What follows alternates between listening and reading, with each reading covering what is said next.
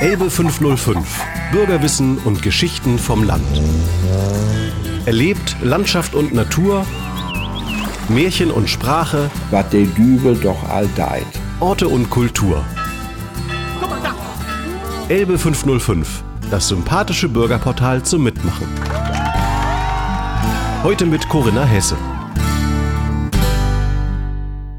Herzlich willkommen, Christa Krause. Sie sind in Mallis geboren, waren dann lange Zeit in Schwerin und sind jetzt äh, im Rentenalter wieder zurückgekehrt. Was war der Grund dafür?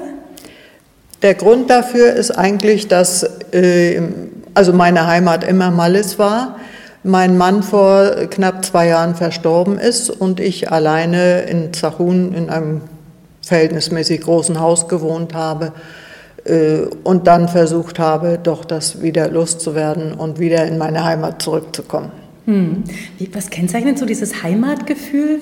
Warum fühlen Sie sich hier besonders zu Hause? Äh, ja, als, als Kind kannte man oder konnte man noch nicht, hatte man noch nicht so viele Möglichkeiten, durch die Welt zu fahren. Wir hatten Fahrrad, haben die Umgebung äh, kennengelernt und das war zu Hause. Da waren die Schulkameraden, da waren die Verwandtschaft, es war alles da und das, das war das Zuhause. Das erste Mal, dass ich da richtig weg war, war, wie ich nach Ludwigslust äh, damals zur erweiterten Oberschule ging und da habe ich gedacht, ich, ich bin in der großen Fremde in Ludwigslust. Ne?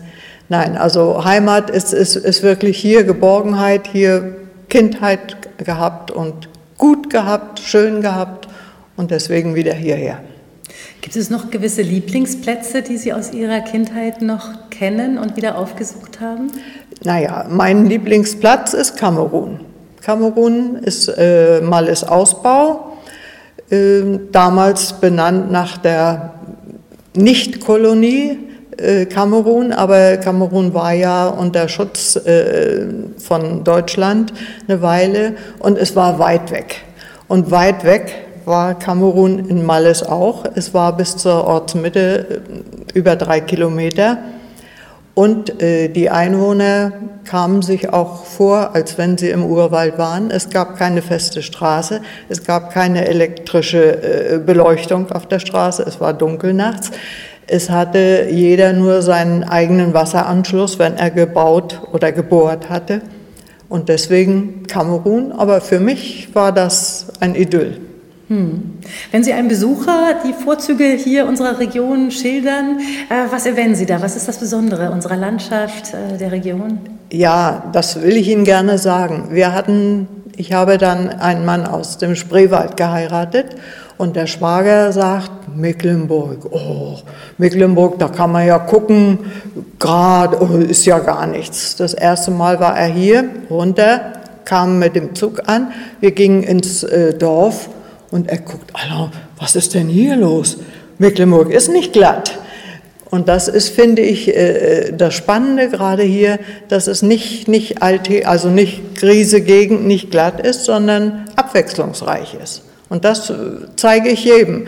Als erstes gehen wir einmal runter, gehen an die Kanäle, Barinstollen und was alles hier so ist. Das sind so meine Lieblingsgänge mit meinem Besuch.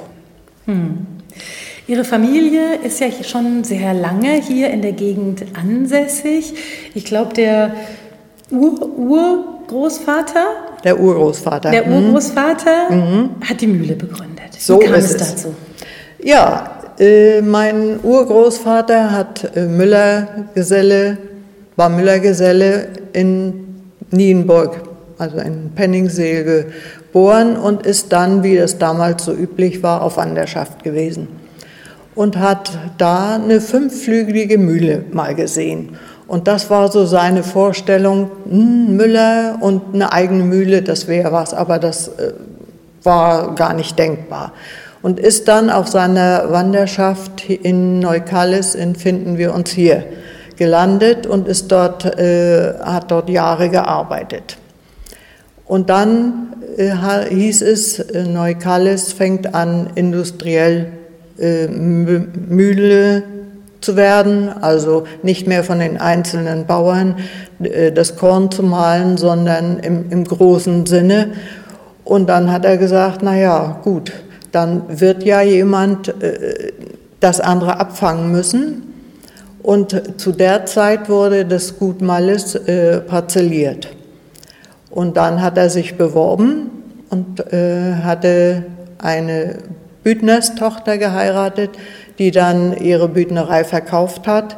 Und er hatte das nötige Geld und hat die erste Parzelle hier in Malles gekauft, oben, wo jetzt der Mühlenberg ist, ungefähr fünf Hektar und hat dort Wohnhaus und Mühle gebaut. Hm, eine fünfflügelige. Eine fünfflügelige, was ganz Besonderes, ja. Ja, wo kommt das her? Warum fünf Flügel? Ist das? Äh äh, ja, na, es gab verschiedene Bauweisen äh, von Mühlen und die Holländer machen ja noch ganz andere Mühlen. Äh, man hat, hatte sich da versprochen, dass man eine bessere Auslastung des Windes hat. Und das hat wohl auch ganz gut funktioniert und war sie da. Ich habe auch ein Bild, falls es Sie interessiert, davon. Ja, ja habe ich auch mit, kann ich Ihnen nachher gerne mal zeigen. Hm. Und äh, genau, dann hat er diese Mühle aufgebaut. Und wie hat man sich den Arbeitsalltag in so einer Mühle zu der Zeit vorzustellen? Naja, es war äh, eigentlich harte Arbeit. Jeder brachte seinen, seinen Sack Korn oder mehrere, je nachdem, wie groß seine Felder waren. Die wurden dann gemahlen und wurden wieder abgeholt. Der Müller hat das hochgeschleppt. Äh, es war immer staubig. Mein äh, Urgroßvater ist dann auch so an, man nannte es damals Staublunge, äh, gestorben. Es, es war schwere Arbeit, aber sie war einträglich und eigentlich gegenüber der Arbeit des Bauern leichter, in Anführungsstrichen. Hm. Das heißt, es waren einzelne kleinere Bauern, die dahin gekommen ja, sind, also ja. noch nicht industrialisiert nein, in diesem. Nein, nein, das, mhm. das wurde ja Neukalis gemacht und er wollte diesen äh, Betrieb für die kleinen Bauern aufrechterhalten und hat deshalb sich hier selbstständig gemacht. Hm. Und wann hörte das auf oder wann wurde sowas nicht mehr gebraucht? Ja, also es ist so, die Industrialisierung, also der äh, elektrische Strom, der dann aufkam, hat eigentlich diese Windmühlen äh, sterben lassen.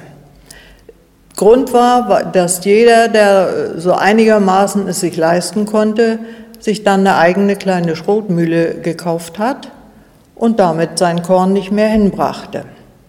Das war in der Zeit, äh, da war mein Urgroßvater gestorben, also das war Friedrich am Ende der Erste und Friedrich am Ende der Zweite, sein Sohn, äh, der hat diese Mühle übernommen und hat dann versucht, nebenbei noch etwas zu verdienen und hat eine Bäckerei dazu angeschafft und hat zweimal in der Woche Brot gebacken, um äh, dieses äh, Abbrechen der Leistung von den Bauern abzufangen.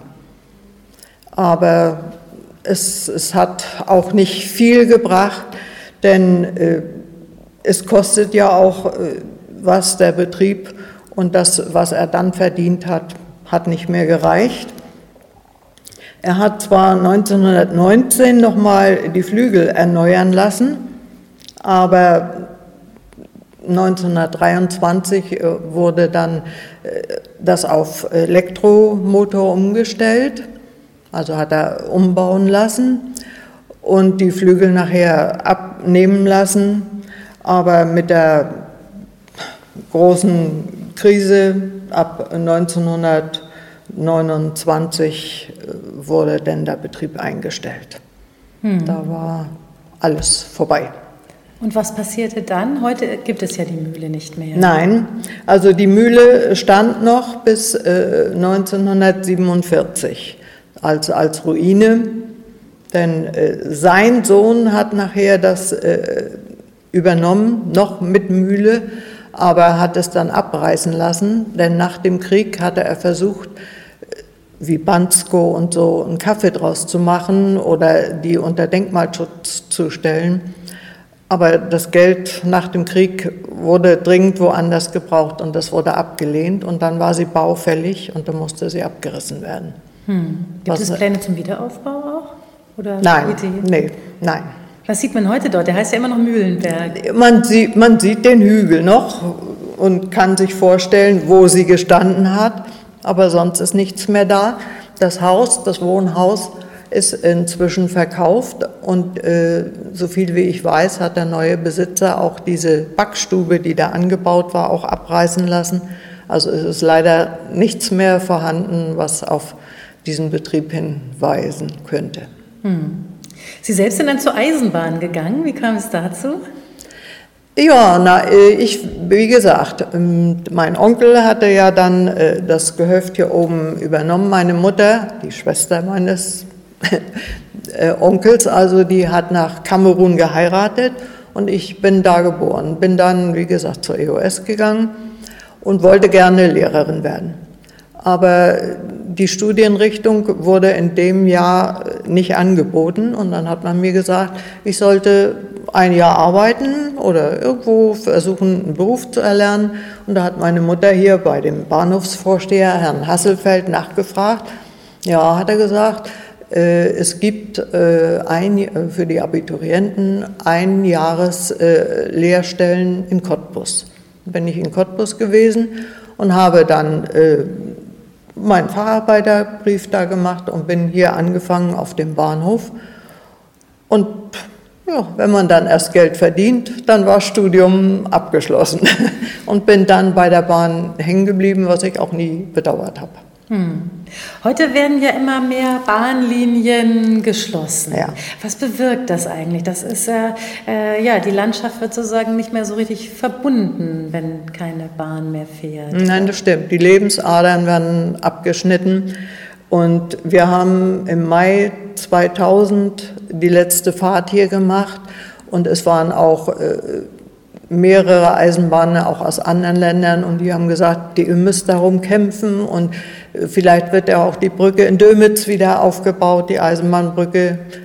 Ähm, aber da führte kein Weg hin. Und wie es so ist, wenn die Strecke erst einmal geschlossen wird, sie muss unterhalten werden. Das heißt, äh, die Weichen, es muss alles äh, gepflegt werden. Das kostet Geld. Und dann hat man gesagt, nein, bevor hier nun noch sonst welche Hoffnungen äh, erweckt werden, reißen wir das ab.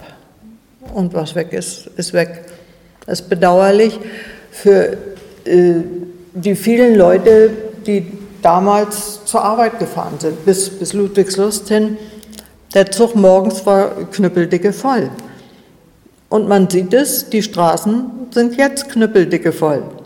Denn was bleibt den Leuten übrig? Der Bus, gut, der fährt ja auch. Aber ich muss dann mit dem Bus, vom Bus aus auch erst irgendwo noch wieder hin mit dem Nahverkehr oder mit dem Fahrrad oder was weiß ich. Und schon sagen die Leute, nein, dann fahre ich gleich mit dem Auto. Ne? Hm. Und Blicken Sie wehmütig in die Vergangenheit? Oder? Äh, ja, also was äh, den Beruf äh, betrifft, ja. Denn ich muss ja sagen, wir hatten in, in Mallis sechs Anschlussgleise. Wir waren das größte Industriedorf. Wir haben so viel Frachtverkehr hier äh, auf der Strecke gehabt, eben auch den großen Personenverkehr. Und auch das ist ja alles äh, äh, weg. Und das, das tut einem dann schon weh, wenn man hier das Plattenwerk, die Reste sieht, äh, Betonwerk, da stehen Solarpark, es ist auch interessant, Ziegelei, auch alles weg. Das Einzige, was noch ist, ist eben in, in Kono die früher Konservenfabrik, wo jetzt Nestle ist. Aber ansonsten haben wir nichts mehr. Ne? Hm. Wie sehen Sie die Zukunft der Region? Also wohin könnte sie sich entwickeln? Ihre Tochter ist ja auch stellvertretende Bürgermeisterin und versucht hier einiges an Aktivitäten äh, ja, zu starten. Wie sehen Sie das? Ja, das wäre natürlich schön, wenn sich Industrie wieder ansiedeln könnte und die Leute hier blieben und auch die jungen Leute hier bleiben. Denn äh, man kann alle verstehen, die sagen, was soll ich hier eine Familie aufziehen, wenn ich jeden Tag nach Hamburg oder sonst wo arbeiten fahre, dann ziehe ich doch gleich dahin. Ne? Also Arbeitsplätze zu schaffen wäre hier schön. Ja, und, und für die Menschen im Ort, es fehlt ein Tante-Emma-Laden, wo ich auch mal einen Schuh kaufe oder äh, ein Hemdchen oder was weiß ich. Ich meine, äh, es ist ja schon schön, Lebensmittel, die sind schon äh, gut hier untergebracht, aber ansonsten fehlt es doch. Medizinische Betreuung fehlt. Gut, Tourismus bringt natürlich auch was, aber ehe das wirkt und, und für die Region Geld einbringt, da fehlt eben ein Café oder eine Gaststätte und, und es hapert an vielen und da ist doch viel zu tun und ich wünsche, dass das klappt und dass meine Tochter da ein bisschen Erfolg hat. Es wird nicht heute und morgen sein, aber für die Zukunft würde ich mir das wünschen. Hm. Windkraft ist ja wieder im Kommen, da sind wir wieder bei der Mühle äh, zurück. Könnte sowas eine Option sein? Äh, sicher könnte es sein, äh, aber durch diese Gegend, die ein bisschen hügelig, ein bisschen schön ist, weiß, weiß ich nicht, ob sich das überall, es gibt bestimmt Flächen, äh, bloß die müsste man dann erkunden. Ich persönlich habe nichts gegen Windkraft. Es ist nämlich so, viele sagen, ja, die stört und jene stört. Man möchte aber auch keinen Atomstrom haben. Aber Licht möchte auch jeder. Und der Kühlschrank soll auch mal kühlen. Ne? Also das wäre schon eine Alternative, über die man nachdenken sollte. Hm. Unser Portal möchte ja auch ähm, die Griesegegend mit dem Wendland äh, verbinden. Ja. Wie sehen Sie das heute? Sind da viele Verbindungen oder ist das eher noch im Aufbau alles? Ich würde sagen, äh, das ist es war immer eine fremde Umgebung. Es ist schön, wenn man die Nemitzer Heide sieht und so. Es sind viele vergleichbare Sachen. Wir hatten jetzt äh, Besuch mit einer Fahrradtruppe, die dann sagte, ja, das ist natürlich ein himmelweiter Unterschied. Das Wendland, du kommst in ein Dorf, hier gibt's einen Kaffee, da gibt's eine kleine Gaststätte, hier gibt's dies. Das fehlt hier alles noch. Also da haben wir viel Nachholbedarf, um, um auf diesen Stand zu kommen, der eben da äh, viel früher eingeschritten ist. Und äh, naja, aber ich nehme an, das wird, es wird. Hm. Sind Sie oft auf der anderen Seite der Elbe auch? Äh, ja, Dannenberg, Lüchow, schon, aber so direkt so vom, vom Tourismus her wenig. Hm. Naja, nun hatten wir auch durch den Beruf äh, kaum die Möglichkeit oder wenig Freizeit gehabt, um, um solche Touren jetzt ne, zu machen. Und als Rentner war mein Mann nachher sehr krank und dann hat sich das nicht ergeben. Aber ich fange jetzt an, die Umgebung hier wieder neu mit anderen Augen zu sehen. Hm. Ja, vielen Dank. Ja, gerne. Das war sehr spannend, die Ortsgeschichte hier zu erfahren und die Geschichte der Mühle. Und ja, wir schauen, ob diese Art ja. von Windkraft vielleicht doch wiederbelebt ja, wird. Ja, so ist es.